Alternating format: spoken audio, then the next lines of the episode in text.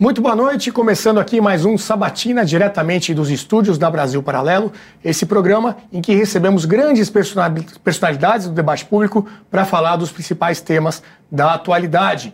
Hoje falaremos de um tema polêmico, esse projeto que tenta regular as redes sociais, e um outro tema que os nossos telespectadores, nossos assinantes pedem bastante para a gente falar é o tema da educação.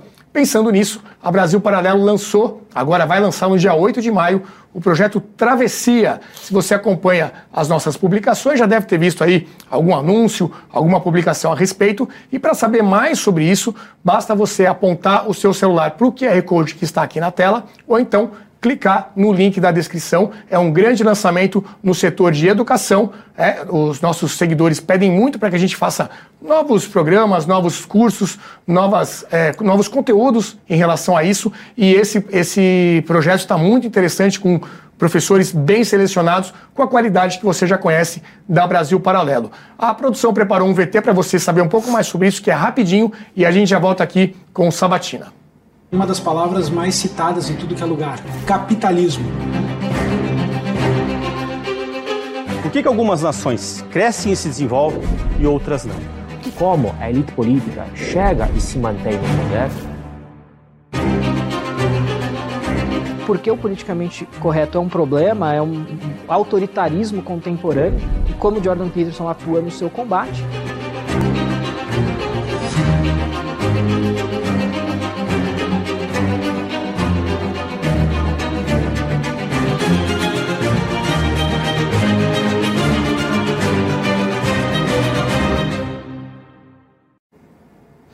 É isso aí, faça o cadastro então para não perder nenhuma novidade sobre esse grande lançamento no dia 8 de maio. E o nosso sabatinado de hoje é o deputado Mendonça Filho, eleito por Pernambuco, ele que já foi governador do estado também de Pernambuco, já teve outros mandatos, tanto de deputado federal como estadual. É um prazer tê-lo aqui conosco, deputado. Prazer nosso estar com vocês aqui nesse programa de grande audiência. Muito bem. Diego Rosa estará conosco aqui para fazer as perguntas também. Boa noite, Diego. Boa noite, Renato. Rafael Pontes. Boa noite, Renato. E Flávio Barreto. Boa noite, Renato. Muito bem. Deputado, nosso principal tema é, nessa conversa de hoje vai ser esse projeto, o projeto 2630 de 2020, o famoso PL das fake news. Tem gente chamando de PL da censura. Para começar o nosso papo, para colocar todo mundo na mesma página, queria ouvir do senhor o resumo do que está tentando ser feito lá no Congresso e quais as consequências que a gente pode ter é, depois que esse projeto, se ele for aprovado da maneira que está. Bom, esse é um projeto que, na, na verdade, a discussão nasceu na legislatura passada, né? E cuja, cuja, cujo requerimento de urgência foi rejeitado, porque não alcançou os 257 votos necessários, maioria absoluta, para que ele pudesse tramitar em regime de urgência o que mostra que ele é polêmico. Eu dizia, inclusive, essa última semana, Renato, que poucas vezes nas minhas quatro legislaturas como deputado federal, eu encontrei um projeto para perpassar por tantos temas. Você pode é, é, tocar na questão é, do, do, de, um direito fundamental, que é a liberdade de expressão, direito de crianças e adolescentes que precisam ser protegidas, liberdade econômica, porque interfere na na vida econômica de pequenas, médias e grandes empresas. É, a questão saúde, saúde mental. Muita gente adoece até, é, eu diria, fixado no mundo virtual. Então, é, é, um projeto educação, que você falou do tema há pouco, é um, te, um projeto tão complexo que, ao meu ver, o caminho correto seria o caminho de uma comissão especial. Nós, inclusive, protocolamos na Câmara um, um requerimento para o presidente Arthur Lira, colocando a necessidade de uma comissão especial, porque é, o regimento interno da Câmara dos Deputados estabelece que qualquer projeto que passe por mais de quatro comissões técnicas, uhum. ele necessariamente, mandatoriamente, deve ir para uma comissão especial. E esse projeto foi distribuído para cinco comissões especiais, aliás, com, comissões técnicas, ou seja, ele poderia até ser distribuído para mais de cinco comissões técnicas, uhum. porque tem, tem relação com o direito de trabalho, pessoas que vivem da internet, é, youtubers, enfim, ele interfere de forma tão, eu diria, forte na vida das pessoas que necessariamente ele precisaria passar por uma comissão especial. Mas não é isso que boa parte dos líderes E o presidente da Câmara está querendo, está querendo levar direto ao plenário e que seja votado, pelo menos a urgência, ainda essa semana e possivelmente até o mérito do, pro, do projeto, que para mim é um grande erro. E, e, essa decisão de ter ou não uma comissão especial, ela é exclusiva do presidente Arthur Lira ou passa pelos líderes? Como é que funciona isso? Bom, está escrito num regimento que qualquer projeto que passe por quatro ou mais comissões deve ir para uma comissão especial. Eu fiz uma questão de ordem a semana passada. Não para... é nem que alguém tem que decidir, passou já é automático. É, deve ser, quer dizer, distribuído por uma comissão especial. Fiz uma questão de ordem, que é um, um requerimento ou uma solicitação ao presidente da casa para tentar para esse dispositivo do, do regimento interno. Ele disse que eh, não consideraria importante essa comissão especial e que remeteria a decisão para a deliberação de uma possível urgência que poderá ser pautada amanhã ou até quarta-feira, o que para mim, como eu já disse, é um grande erro. Você é, decidir sobre um projeto que versa sobre a liberdade das pessoas no mundo da internet de forma assodada, passando por cima de uma discussão mais adequada e envolvendo a média do pensamento da casa. É, há quem diga que, por exemplo, esse projeto ele passou por uma discussão ampla na legislatura anterior, que foi parte, inclusive, de um grupo de trabalho. Grupo de trabalho é um artifício utilizado pelo parlamento que não obedece à regra da proporcionalidade. Qual a diferença de um grupo de trabalho para uma comissão especial? A comissão especial ela é formada pela proporcionalidade, proporcionalidade dos membros da Câmara. E nesse caso, ela obedece a uma média do pensamento da casa. O grupo de trabalho necessariamente não. Então, para mim foi um erro. em relação aos partidos Isso, é a média do pensamento. Então, e a deliberação num, é, em um grupo de trabalho não é o mesmo de uma deliberação de uma comissão especial. Então, eu peço uma comissão especial porque daria muito mais legitimidade e daria muito mais, eu diria, vinculação com a média do pensamento da Câmara dos Deputados. Para mim, eu insisto, é um grande erro é, tratorar uma matéria que versa sobre uma matéria tão relevante que diz a respeito à liberdade de expressão e outros temas relacionados, como falamos há pouco. Deputado, é, muita gente está dizendo que esse, esse projeto, se aprovado, ele pode ser uma grande ameaça para a liberdade de expressão. Queria seu posicionamento sobre isso e o que, que pode ser feito para ajustar né, esse projeto. Bom, é, a primeira grande ameaça é que o projeto, é, como está posto e relatado pelo deputado Orlando Silva, ele coloca a criação de uma espécie de agência governamental é, subordinada ao Poder Executivo que vai, eu diria, dirimir os conflitos no âmbito da. Seria uma espécie de Ministério da Verdade, digamos É, assim? ou Agência da Verdade, né? Porque é, quem conhece a atuação do PT, no, no, meu caso, eu tenho acompanhado muito de perto essas suas. A sua tentativa de, de, de controlar o mundo uh, das narrativas na internet, sabe que, por exemplo, primeira providência foi a criação da Procuradoria de Defesa da Democracia, que tem um nome pomposo, bonito, mas nada mais é do que a atuação indevida, para mim ilegal, da AGU, da Advocacia Geral da União, que cabe é, representar o Poder Executivo no interesse da União para é, estabelecer limites com relação uh, ao mundo virtual, ao mundo da internet. Depois, houve a criação, é, no âmbito da Secretaria da, de comunicação da presidência da República, do ministro Paulo Pimenta, de um site de checagem da verdade. Mais uma, uma tentativa absurda de interferir no mundo da internet. E agora nós temos aí é, a relatoria do deputado Orlando Silva, que absorve parte.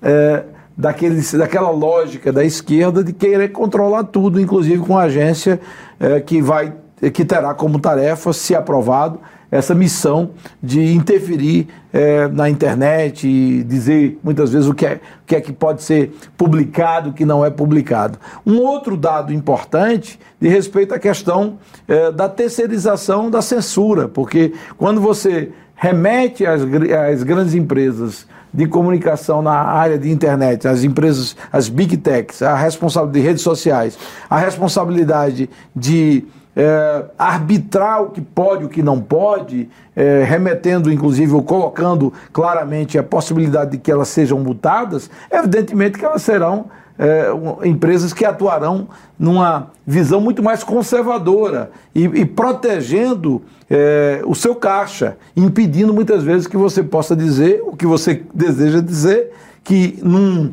senso comum não seria nada é, a, a, ser considerado criminoso, mas que numa, num viés de proteção ou de autoproteção as empresas limitarão o seu risco econômico de perda de dinheiro por multas é, aplicado por essa agência é, é, é controlada pelo Poder Executivo. Então, para mim, é, são aspectos, para mim, muito negativos que devem ser reavaliados na, na tramitação desse projeto de lei.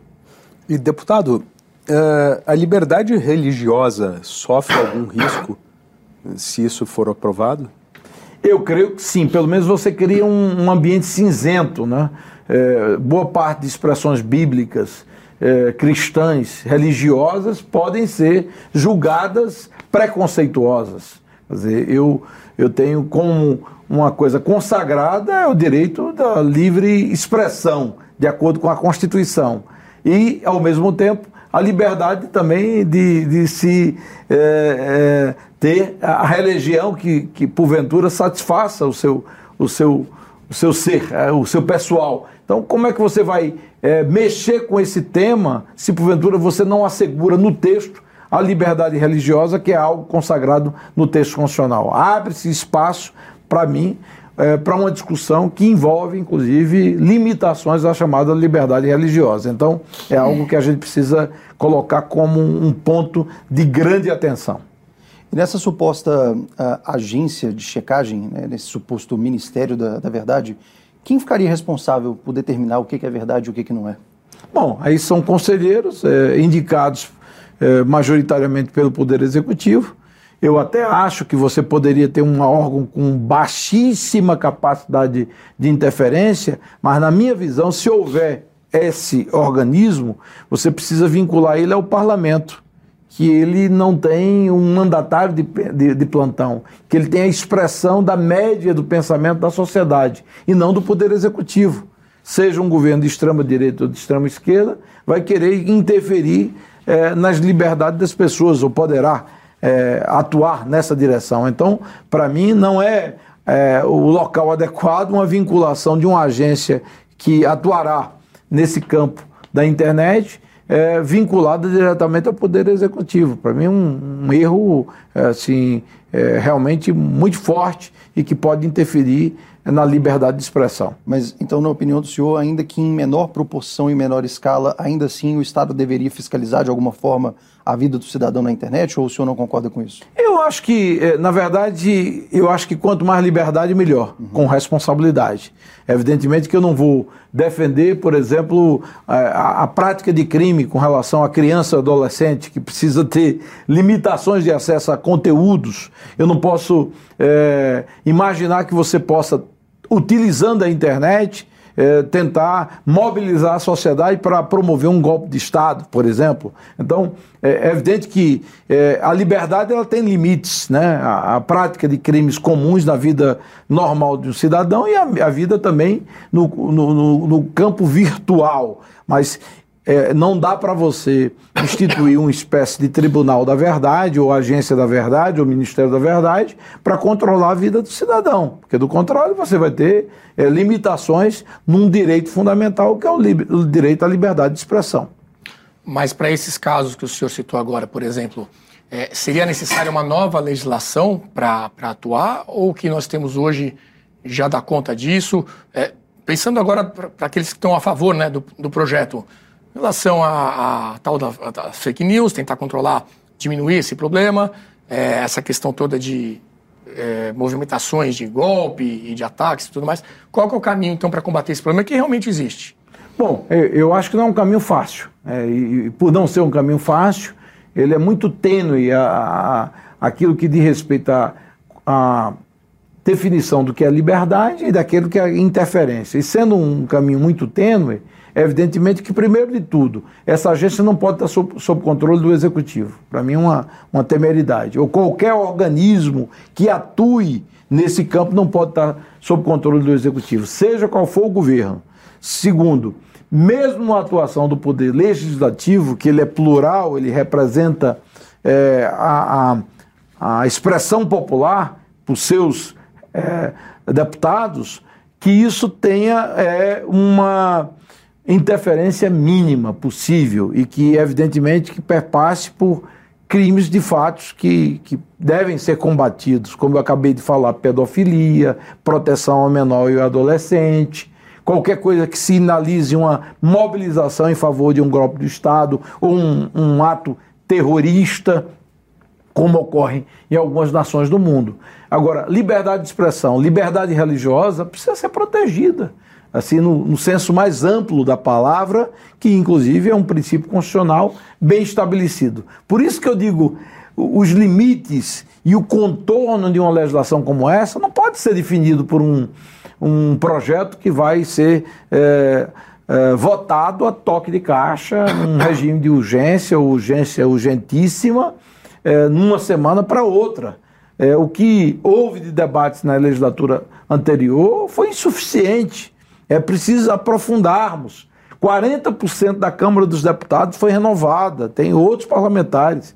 É, e, e, evidentemente, que esses parlamentares precisam participar desse debate para que a gente possa ter é, um texto que expresse a média do pensamento da casa e que preserve, preserve o direito eh, da liberdade de expressão, que é um direito constitucional. O senhor tocou num ponto da renovação do Congresso, né? No final do ano passado, esse projeto, a urgência dele foi votada, não foi aprovado por oito votos, se não me engano, né? Foi uma, uma margem bem pequena. É, e agora um novo Congresso, em tese, mais conservador, ou seja, seria contra essa ideia, e mesmo assim o Arthur Lira quer colocar já para votar sem passar por comissão especial e tudo mais. Isso nos, nos leva a crer que ele acha que, a, que vai ser aprovado. Dessa vez ele vai conseguir. Qual o sentimento lá dentro do Congresso? O que, que o senhor está vendo em relação aos posicionamentos? É, existe já um placar aí que está sendo monitorado é, sobre as chances dele ser aprovado? Bom, eu diria que o, o ambiente ainda é de muita resistência. Houve um debate no, da minha bancada, na nossa bancada do União Brasil, onde é, parte significativa dos parlamentares indicaram desconforto, é, falta de segurança para votar a matéria.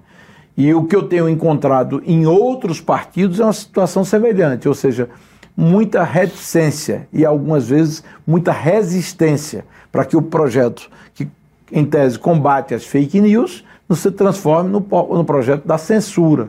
Então, qual o placar que a gente pode imaginar, Renato? Eu não, eu não posso dizer é, é difícil.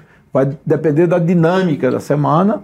Alguns líderes estão expressando apoio à proposta, outros estão mais críticos. Eu li até, ainda no noticiário de hoje, um líder expressando sua é, indisposição de é, referendar a votação para essa semana. Então, é, nós vamos ter espaço para muito debate, muita discussão.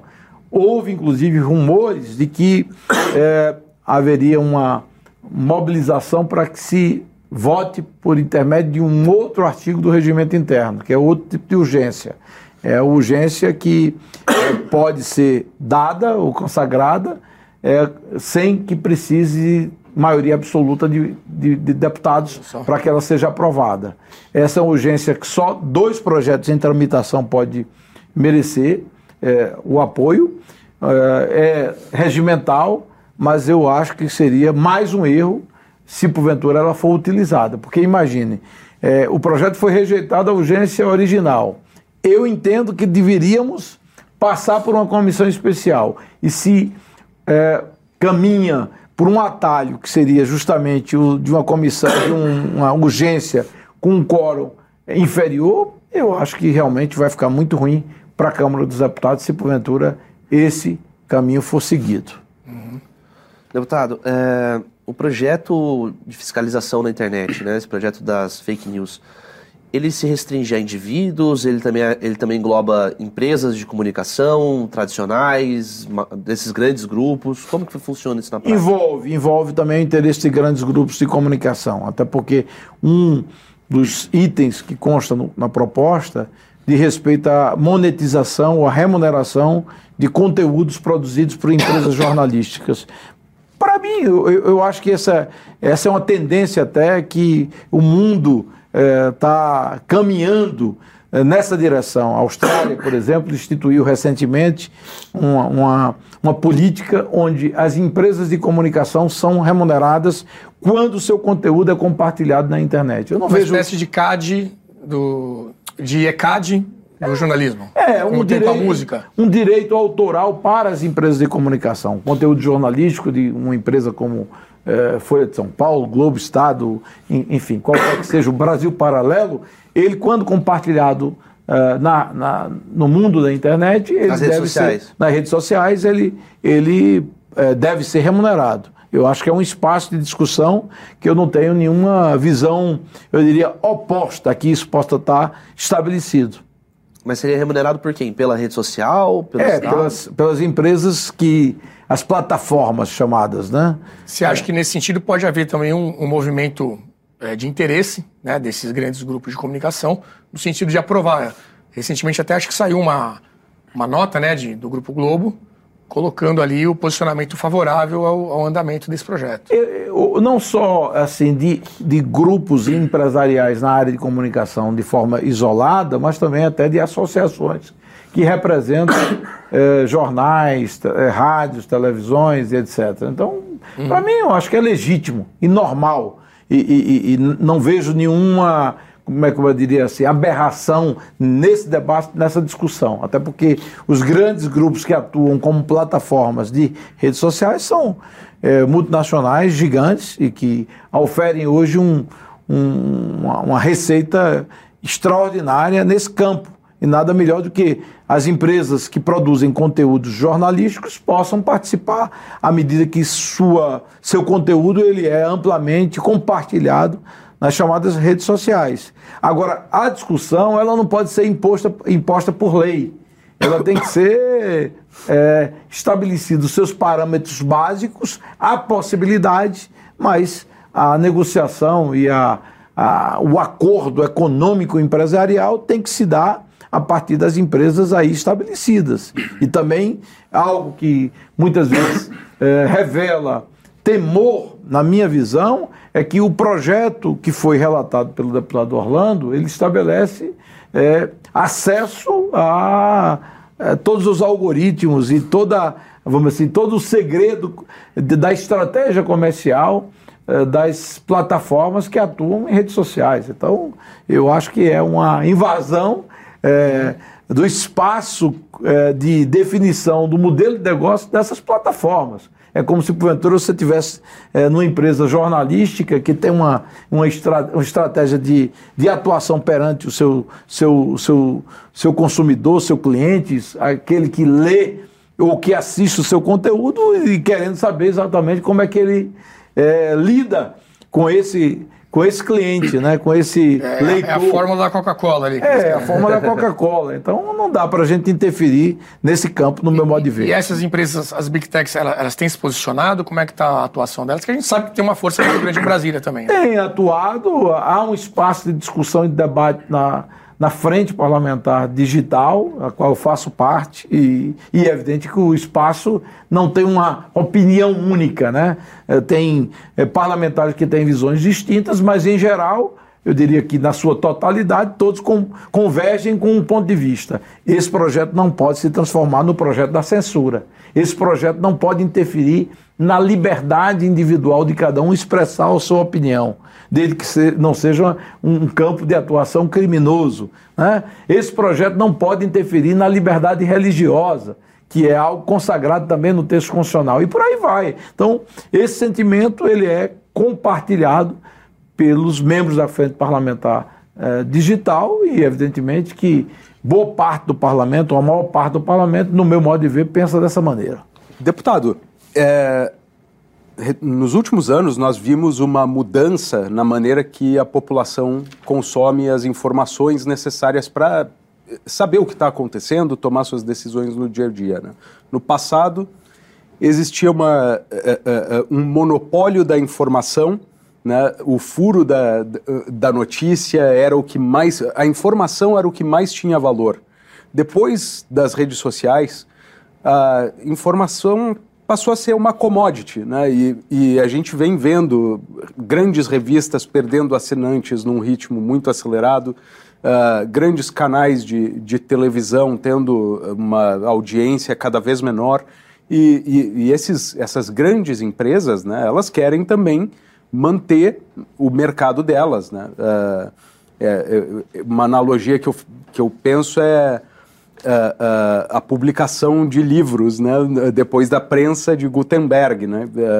ou então a máquina de escrever depois do computador pessoal. É, é, o senhor vê que essa existe um interesse dessas empresas que tem esse legado uh, do passado uh, na aprovação desse projeto pra, como uma reserva de mercado? Bom, eu não posso falar em nome das empresas em qual o interesse específico. Eu, nós falamos há pouco sobre é, o interesse de que os conteúdos, e isso inclusive tem sido expresso pelas associações que representam empresas na área de jornais, de televisão, de rádio, possam ser remunerados. Eu, assim, nesse campo de atuação, não vejo uh, dificuldade que você possa prever legalmente que essas empresas venham a ser remuneradas. A revolução, a revolução que você acabou de falar, ela está em curso. E para mim ela é um caminho sem volta. Né? É, o mundo é, da informação do passado era um mundo onde você tinha grandes grupos empresariais que eram uh, aqueles que, que apuravam, produziam matérias jornalísticas nos, nos três campos, grandes campos, que era rádio, jornal e televisão, e que o consumidor se informava por meio desses grandes grupos. Isso não mais existe em qualquer democracia liberal do mundo, no mundo ocidental, em, em qualquer espaço plural. É, esse mundo ele ainda convive com essas empresas que se adaptam a essa revolução em curso, com plataformas de, de comunicação, com, com, com sites, com, com blogs também vinculados à, à própria televisão. Então, para mim, é um caminho sem volta. E isso permitiu que pessoas independentes pudessem expressar seu, seu, seu, seu pensamento. Anteriormente, você quisesse expressar seu pensamento, você tinha que ter uma impressora ou uma gráfica e distribuir aquilo. E não, você atingia muito pouca gente. Hoje você não precisa de uma mega redação para você atingir milhões de pessoas. É, o próprio exemplo do Brasil Paralelo é, é realmente um, uma referência de sucesso. Né? Quantos milhões de brasileiros acompanham a programação de vocês, ou, o conteúdos produzidos pelo Brasil, Brasil Paralelo aqui do país e, e até fora. Então, é, esse espaço, para mim, não há força que possa é, inviabilizar que ele avance cada vez mais. Então, a pluralidade das ideias, é lógico que qualquer cidadão que tenha um mínimo de consciência sabe que havia um viés muito de dominância é, de uma linha de pensamento mais de esquerda, quer dizer, quem vocalizasse um pensamento mais liberal, mais de centro-direita ou à direita, é, não tinha é, como é, ser ouvido, isso não mais existe, né? então é, qualquer pessoa com a câmera de celular pode estar apurando um fato, divulgando um acontecimento. Então, para mim, é, vamos assim, felizmente é, é, algo que a gente vai, eu digo, é avançar cada vez mais. Então, você pode ter aqui uma tentativa de proteger algum espaço econômico, mas como você bem referiu, Flávio, há um declínio do ponto de vista de audiência das empresas mais tradicionais e elas próprias estão se reinventando, marchando para outros tipos de con conteúdo, para a produção de conteúdo via streaming, que anteriormente só era broadcasting. Então, há uma revolução que atinge a todos, inclusive as empresas mais tradicionais de comunicação do mundo e do Brasil. Mas o senhor acha que se tiver uma agência capaz de dizer, olha, se não saiu na mídia de massa, é fake. É. Existe esse risco? Bom, eu, pre eu prefiro es é, esperar que não exista esse risco, né? porque é, para mim seria uma, uma tragédia, uma tragédia do ponto de vista de, de e até uma, uma, aberração constitucional, porque você não pode ter uma agência que estabelece é, esse tipo de limite, né? o que é que pode, o que não pode, do ponto de vista de direito de opinião. É, desde que você não esteja praticando um crime, você tem é, total liberdade de expressar seu, seu, seu pensamento. E eu acho que isso tem que ser absolutamente assegurado. Se houver um projeto de lei nessa direção, ele deveria ser considerado inconstitucional e espero que seja, se vier a ser votado. Não acredito, sinceramente, que chegaremos a esse limite. Deputado, durante a nossa conversa, o senhor reforçou algumas vezes a sua preocupação com relação à urgência da votação desse projeto e os mecanismos que estão sendo usados pelo próprio Congresso. Né? A minha dúvida é: por que tanta pressa? É uma pergunta que eu me faço né, e gostaria de fazer ao parlamento. Por que tanta pressa? Eu, sinceramente, um projeto tão complexo que interfere na vida do cidadão é, de, de, várias maneiras, inclusive um, um direito básico que é o direito à liberdade de expressão, liberdade religiosa, pode interferir pelo menos, ele não poderia ser votado com essa urgência que se quer. Ele precisa ter um debate o mais amadurecido possível, mais amplo, a partir de uma comissão especial, com audiências públicas, onde a sociedade, por meio das suas empresas, pequenas empresas, interfere na vida de um, uma barbearia é, que quer fazer um comercial via internet, de um restaurante numa cidade pequena do interior que anteriormente não tinha capital para financiar um, um anúncio no rádio ou não tinha jornal circulando naquela determinada comunidade e que ele hoje pode fazer um anúncio. Então interfere demais na vida das pessoas e não pode ser, no meu modo de ver, votado da maneira que algumas pessoas estão querendo. Para mim é um grande erro. Eu tenho inclusive aproveitado uh, as oportunidades que falo para as pessoas que se mobilizem, opinem, cobrem dos seus parlamentares que não há por que ter pressa. Esse projeto pode esperar dois, três meses para que a gente possa amadurecer adequadamente. Lembro, inclusive, que o projeto de lei que foi denominado Marco Civil da Internet, é, há cinco, seis, sete anos atrás, eu estava lá no Congresso, que foi relatado pelo deputado Alessandro Molon, é, do Rio de Janeiro, e foi um trabalho muito competente, feito à época. Ele nasceu de uma comissão especial, ele foi relator, mas o debate foi o mais aberto possível e que saiu é, uma produção legislativa adequada. Tanto é que hoje ainda ele é incorporado às nossas vidas. Não há nenhuma grande crítica com relação ao marco civil da internet. Então, meu sonho, meu desejo, como cidadão brasileiro, como parlamentar, é que a gente caminhasse na mesma direção. Eu não estou pedindo três anos, não estou pedindo um ano de prazo, não. Estou pedindo uma comissão especial que ela seja ampla, representativa, representativa da média de pensamento da Câmara dos Deputados, interaja com a sociedade, com veículos como o Brasil Paralelo, com veículos eh, de esquerda, de direita, de centro, com eh, empresas de comunicação, com empresas que hoje são eh, só tem vida na internet, que, que usam a internet como meio de, de, de, divulgação dos seus produtos, e aí a gente tenha um, um produto final legislativo que atenda à média do pensamento brasileiro, preservando os direitos básicos, inclusive fundamentais, como a consagrada e, e, e inalienável liberdade de expressão, que para mim é um dos direitos fundamentais mais importantes para qualquer sociedade. E entre os que são contrários a, a, ao projeto de lei, você, o senhor acredita que o Congresso tem força suficiente para barrar? Eu tenho dúvida. Eu, sinceramente, para mim vai depender muito da opinião pública. É...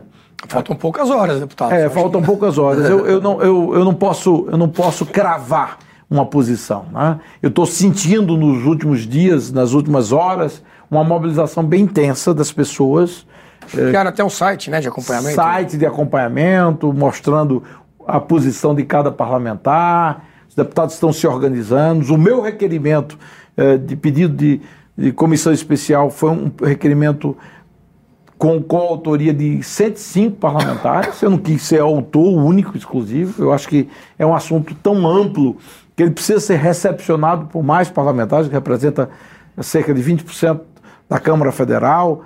Houve também a apresentação de dois outros requerimentos por parte de um deputado do PDT e um deputado do PSOL, o que mostra que, que é um tema que não tem, eu diria, é, necessariamente uma vinculação ideológica a um, um plano de uhum. pensamento, a uma linha de pensamento. Então, vai depender da, da mobilização.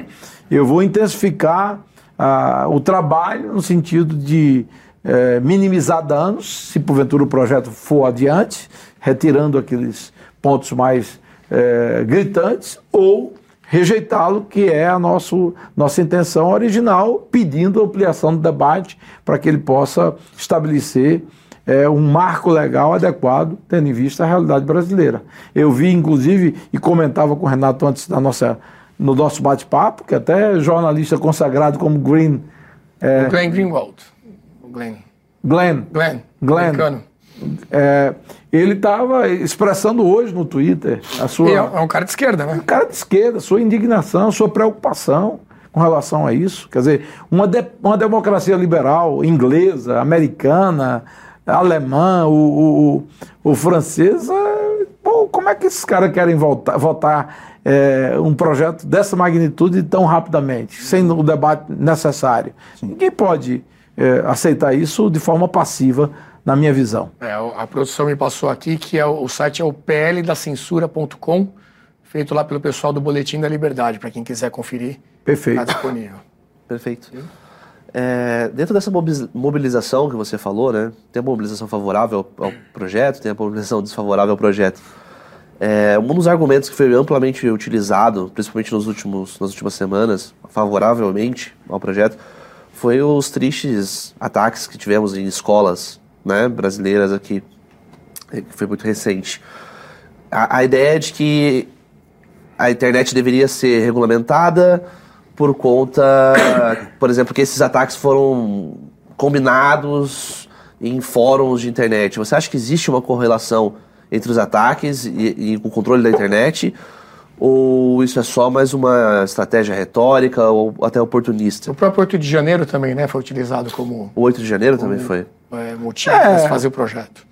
É, esses são os argumentos assim, mais utilizados, como você bem colocou, por parte daqueles que defendem o projeto. Eu acho até é, um uso assim. É, como é que eu posso dizer assim, radicalizado, né? E as mortes é, que ocorreram é, no caso Santa Catarina, de criancinhas aí, é, dentro desse ataque aí é, abominável e inaceitável, não podem ser, eu diria, o argumento pelo qual você quer sustentar a, a defesa do projeto. É lógico que, como cidadão, como pai, eu, e até como avô, eu defendo que, que as crianças sejam protegidas, em qualquer que seja o campo, qualquer que seja o sentido e ainda mais também é, incluindo a, a, internet. Mas eu não faço uma relação direta entre o episódio ocorrido em Santa Catarina. E para você fazer uma relação dessa, para mim você precisa ter evidências concretas. Eu vi, por exemplo, relatos, e aí eu estou reproduzindo relatos, eu não estou também atestando, asseverando essa informação, que aquele criminoso abominável e absurdo que, que invadiu a creche e que matou as crianças era usuário de drogas. Então, eu sou contra a liberalização das drogas. Então, eu, me inclino muito mais a, a, a, uma desarrumação de cabeça e o efeito maléfico das drogas que, que toma conta de parte da nossa juventude e que infelicita tantos pais e tantas famílias do que qualquer outra coisa. Então, houve até uma manifestação do presidente da República culpando é, games. games, né, jogos, é, e, e, até o seu filho contestando o pai, no caso o Lulinha contestando o pai, dizendo que não.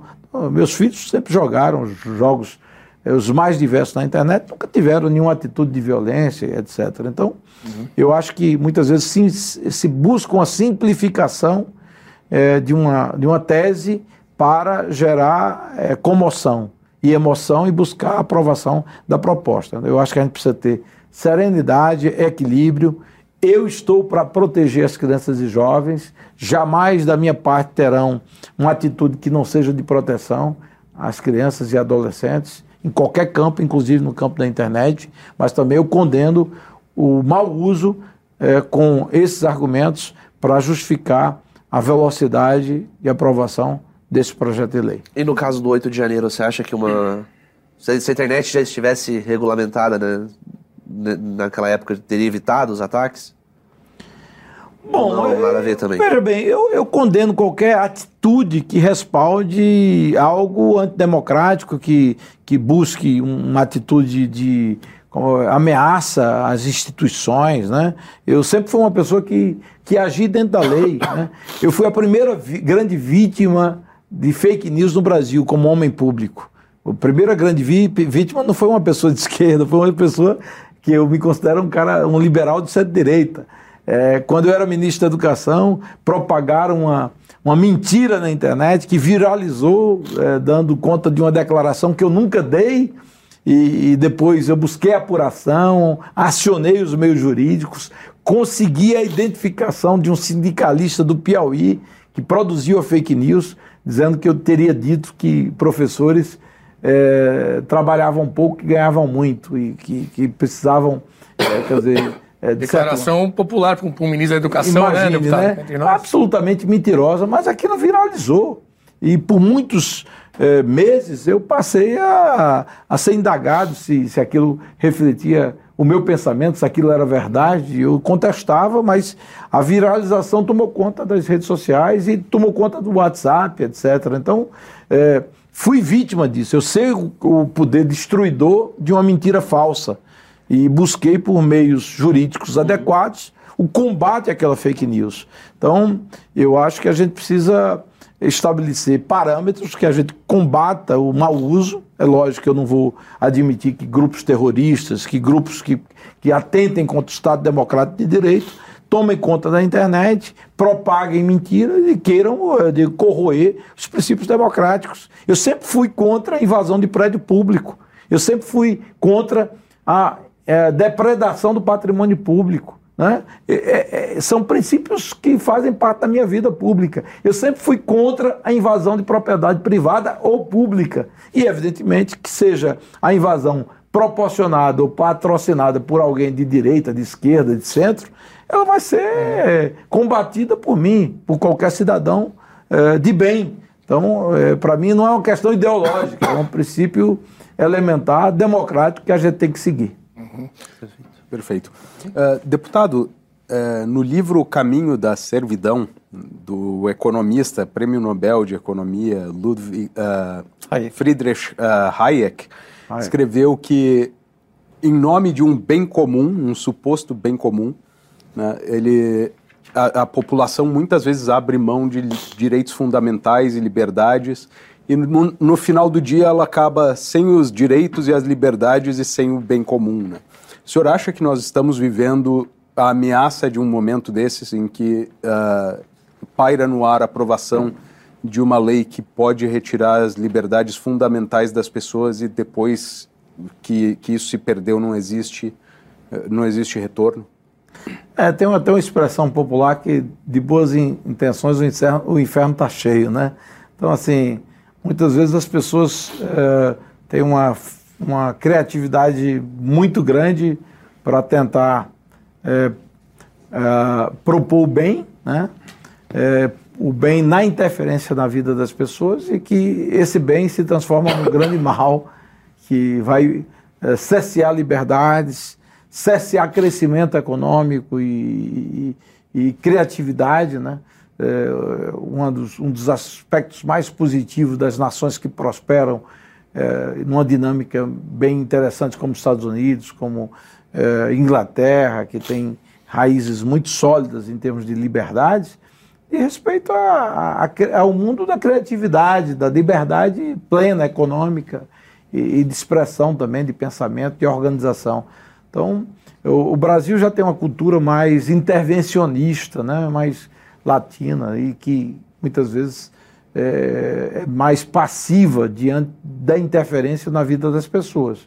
Então, a sua lembrança é, do economista prêmio Nobel é, é, é, é correta e, e, e, e, que nos traz uma preocupação. A gente poderia citar George Orwell com 1984, com a Revolução dos Bichos, né, que eu li muito jovem, e que mostra muitas vezes que essa tutela, essa tentativa de, de é, é, formar ou forjar um, uma sociedade perfeita, num controle de, de alguns personagens iluminados, na verdade são déspotas, ditadores que, que é, tomarão da sociedade a sua criatividade, a sua liberdade individual, a sua capacidade de produzir bens e serviços que melhoram, em síntese, a vida de todos nós. Então, eu acho que a liberdade ela tem que ser sempre é, um objeto de, de luta e de, de preservação de qualquer sociedade democrática no mundo. Então,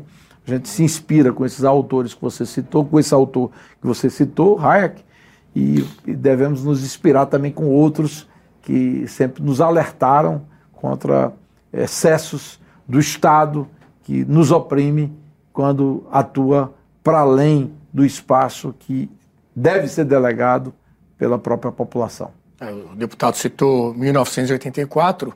A versão em filme dessa obra está disponível no nosso catálogo da Brasil Paralelo. Então aproveite para fazer a assinatura para poder assistir e aproveite também para apontar o seu celular para o QR Code aqui na tela para saber mais sobre o nosso projeto Travessia, que é um projeto educacional. Nossos espectadores sempre pedem para Brasil Paralelo voltar a fazer produtos, conteúdos relacionados à educação e esse lançamento que vem aí no dia 8 de maio promete, está muito bom, conteúdo realmente de primeira qualidade e você vai saber mais fazendo aqui o seu cadastro pelo QR Code ou pelo link na descrição aqui deste vídeo. É, deputado, essa votação me parece que vai ser o primeiro grande teste até para a gente ver como é que está a base do governo, né, lá dentro do Congresso. Até agora não houve nenhuma votação significativa, acho que nem não significativa, não houve nada, nada. de movimentação dentro da Câmara é, e, e, do Senado em termos de votações. O governo apoia o projeto, o PL 2630, é, e a gente vai ter agora esse primeiro resultado. Independente se vai passar ou não esse projeto específico, como é que o senhor está vendo a base do governo nesse início de mandato? Temos aí quatro meses, muitas declarações polêmicas, questão da economia também derrapando. Como é que senhor está projetando esses quatro anos aí de governo Lula é, em relação ao apoio na, no Congresso Nacional? Primeiro que eu estou vendo o governo assim, muito atrasado na, na sua própria agenda, né? Aliás, na sua não agenda, porque o governo não tem uma agenda.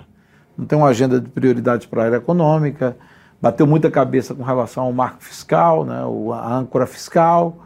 É, a gente não vê um rumo do ponto de vista de caminho econômico para o país, que possa dar uma sustentabilidade de crescimento, que gere empregos e assegure melhora na renda da população.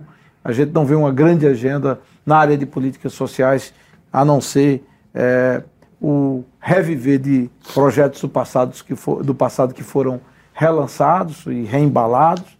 Então, é, o governo, para mim, é um governo é, que está, é, vamos dizer assim, muito distante é, de uma proposta é, que possa ser minimamente, eu diria, razoável do ponto de vista de agenda pública. Né? Então, eu estou muito pessimista com o caminho, porque a base de tudo é a economia e a economia não vai responder.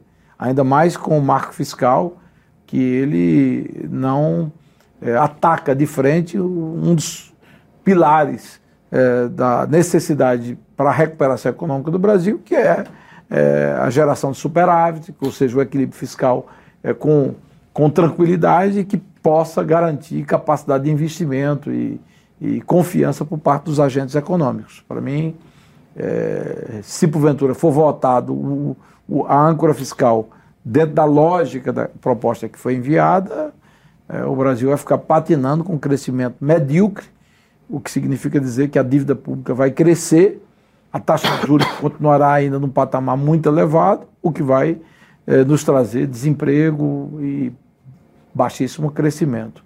E fora disso, você não tem nenhuma grande novidade, pelo contrário. A agenda é uma agenda sempre é, revisionista daquilo que a gente fez de bom e de positivo. Reforma do ensino médio. Há uma, uma vontade de revogar a reforma, uma tendência dentro do governo, depois eles mudaram de opinião. Teremos até uma conversa com o senhor sobre esse assunto, né, em breve aqui na nossa programação. Isso. É, independência do Banco Central, disposição de rever a independência do Banco Central. Né? Marco saneamento. Marco saneamento, revisão para é, retroceder. Milhões de brasileiros precisando de acesso a água e esgoto tratado e o governo querendo é, restabelecer uma boquinha para as estatais, porque eles pensam mais nas estatais do que no interesse. Tem a lei das estatais também, né? De Isso, público. A lei das estatais também sendo revisada para pior. Então, quer dizer, a agenda dele é uma, uma agenda, para mim, de retrocesso. E, salvo uma é, grande novidade, é, por enquanto eu não vejo nenhuma, nenhum sinal animador. Então, e o reflexo e, disso em apoio, em base?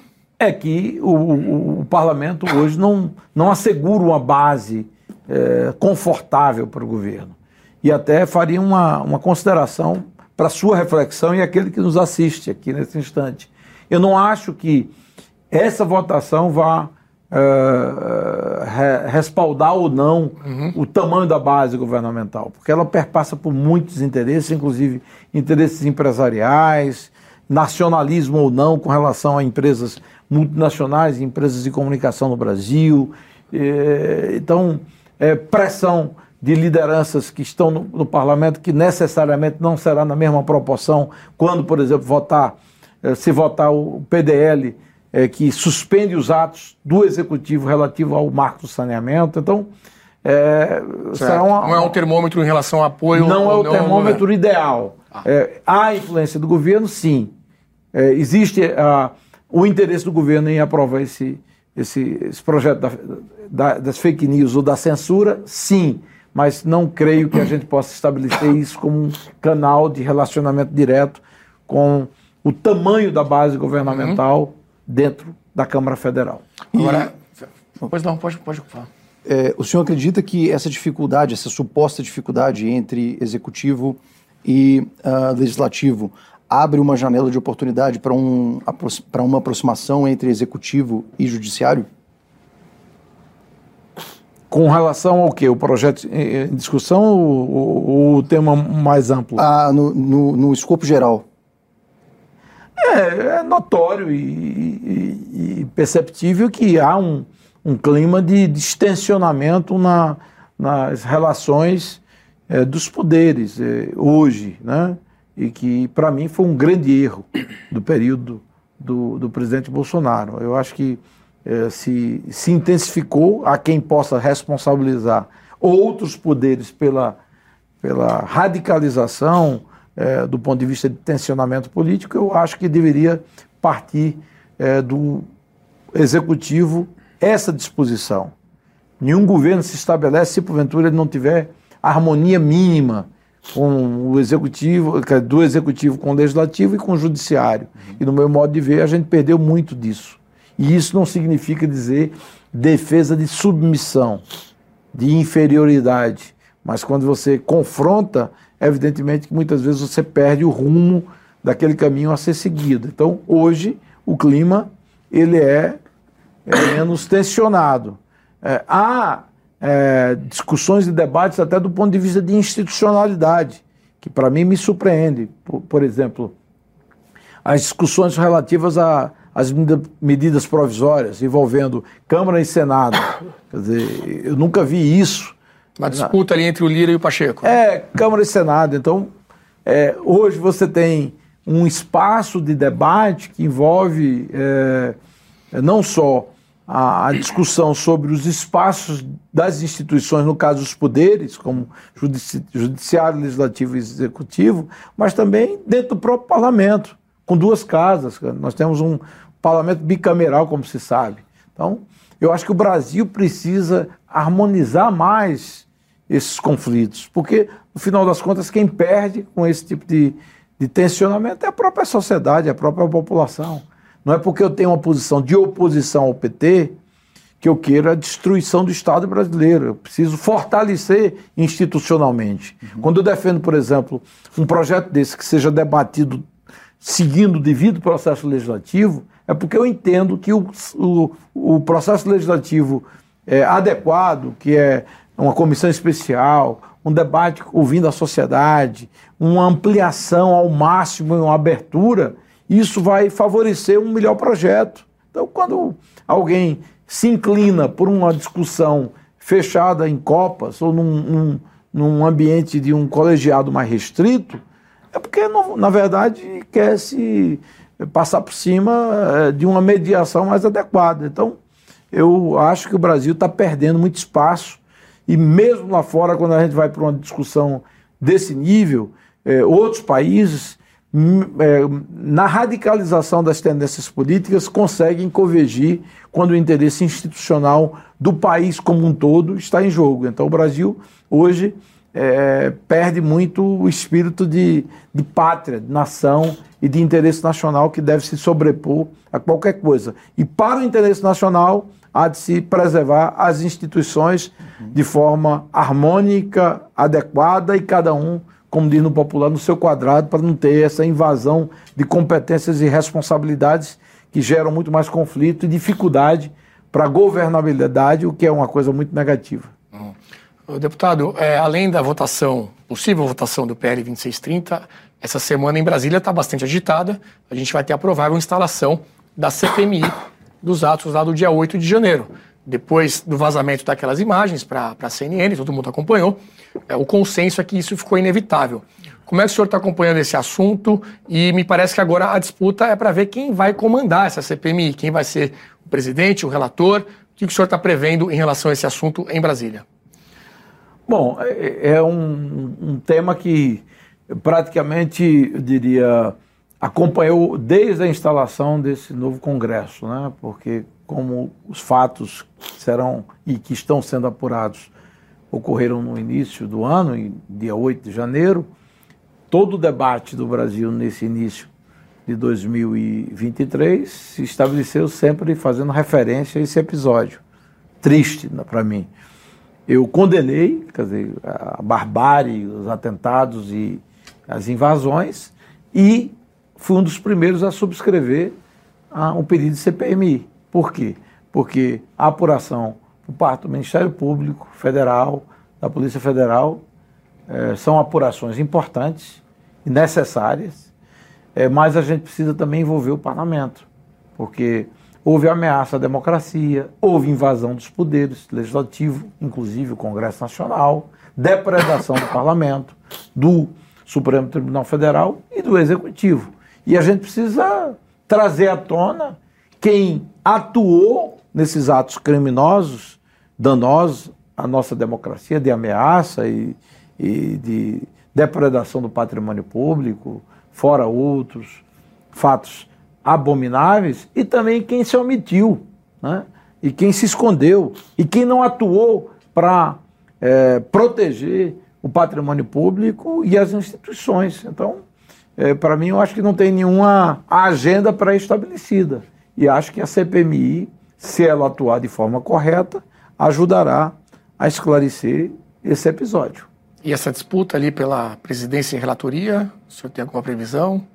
Intensa, né? Porque o governo perdeu o round da, da disputa se instala ou não, se viu vencido, usou todos os mecanismos possíveis para inviabilizar a implantação, a instalação da CPMI, não funcionou. E nesse aspecto, as redes sociais, a pressão popular funcionou muito bem, dizendo, ó, quem é, tirar a assinatura vai ser apontado como alguém que não tem vértebra, não tem, eu diria, coragem cívica, etc. E eu respeito quem pensa diferente, mas isso gerou uma pressão realmente gigante e o governo terminou cedendo e, e vendo que não, não tinha espaço para outro caminho. Depois teve o, o episódio do, do general G. Dias, que não se sabia, mas que esteve no dia da invasão e que atuou quase como mestre de cerimônias ali, fazendo é, a recepção de, de pessoas que invadiram o Palácio Planalto, e aí realmente criou um, um caldo ainda mais forte em favor da instalação da CPMI.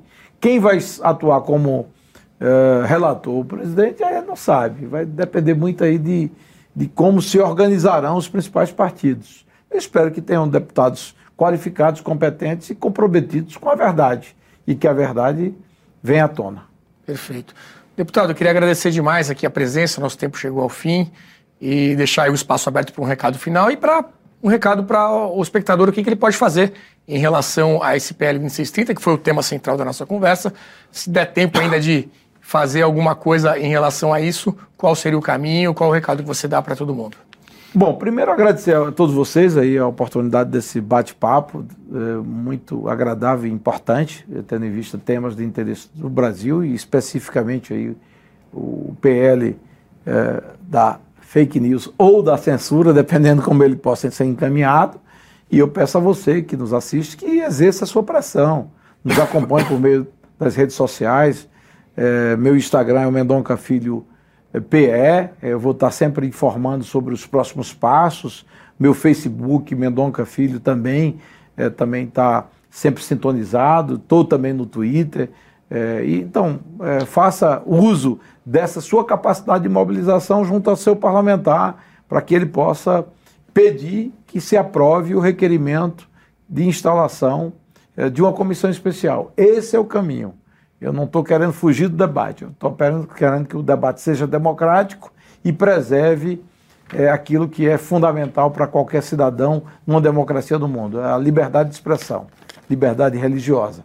Para que isso aconteça, o PL precisa passar pelo crivo da média do pensamento dos parlamentares que compõem a Câmara Federal. Então, agradeço demais a todos que nos acompanharam e que estarão sintonizados no programa e, evidentemente, me coloco à disposição para outros temas, voltar aqui ao Brasil Paralelo, debatendo com todos vocês. Maravilha, deputado. Obrigado, Diego. Obrigado, Flávio. Obrigado, Rafa Pontes. Obrigado você que nos acompanhou até aqui. Só para facilitar, então, o site que tem ali os posicionamentos dos deputados em relação a esse PL é o pldacensura.com, do pessoal do Boletim da Liberdade. Lá você consegue ver e entrar em contato, mandar o seu recado a todos os parlamentares que vão votar esse importante projeto. E outra coisa muito importante é o nosso novo projeto em relação à educação. A Brasil Paralelo lança no dia 8 de maio o projeto Travessia, com excelentes professores, um conteúdo escolhido a dedo e de muita qualidade. Você fica sabendo mais sobre isso se inscrevendo aqui, fazendo seu cadastro através do QR Code que está na tela ou então no link na descrição desse vídeo. Ok? Agradeço mais uma vez, um grande abraço e até semana que vem, mais uma vez, às 20 horas, aqui com mais Sabatina na Brasil Paralelo. Uma das palavras mais citadas em tudo que é lugar: capitalismo. Por que, que algumas nações crescem e se desenvolvem e outras não? Como a elite política chega e se mantém no poder? Porque o politicamente correto é um problema, é um autoritarismo contemporâneo e como Jordan Peterson atua no seu combate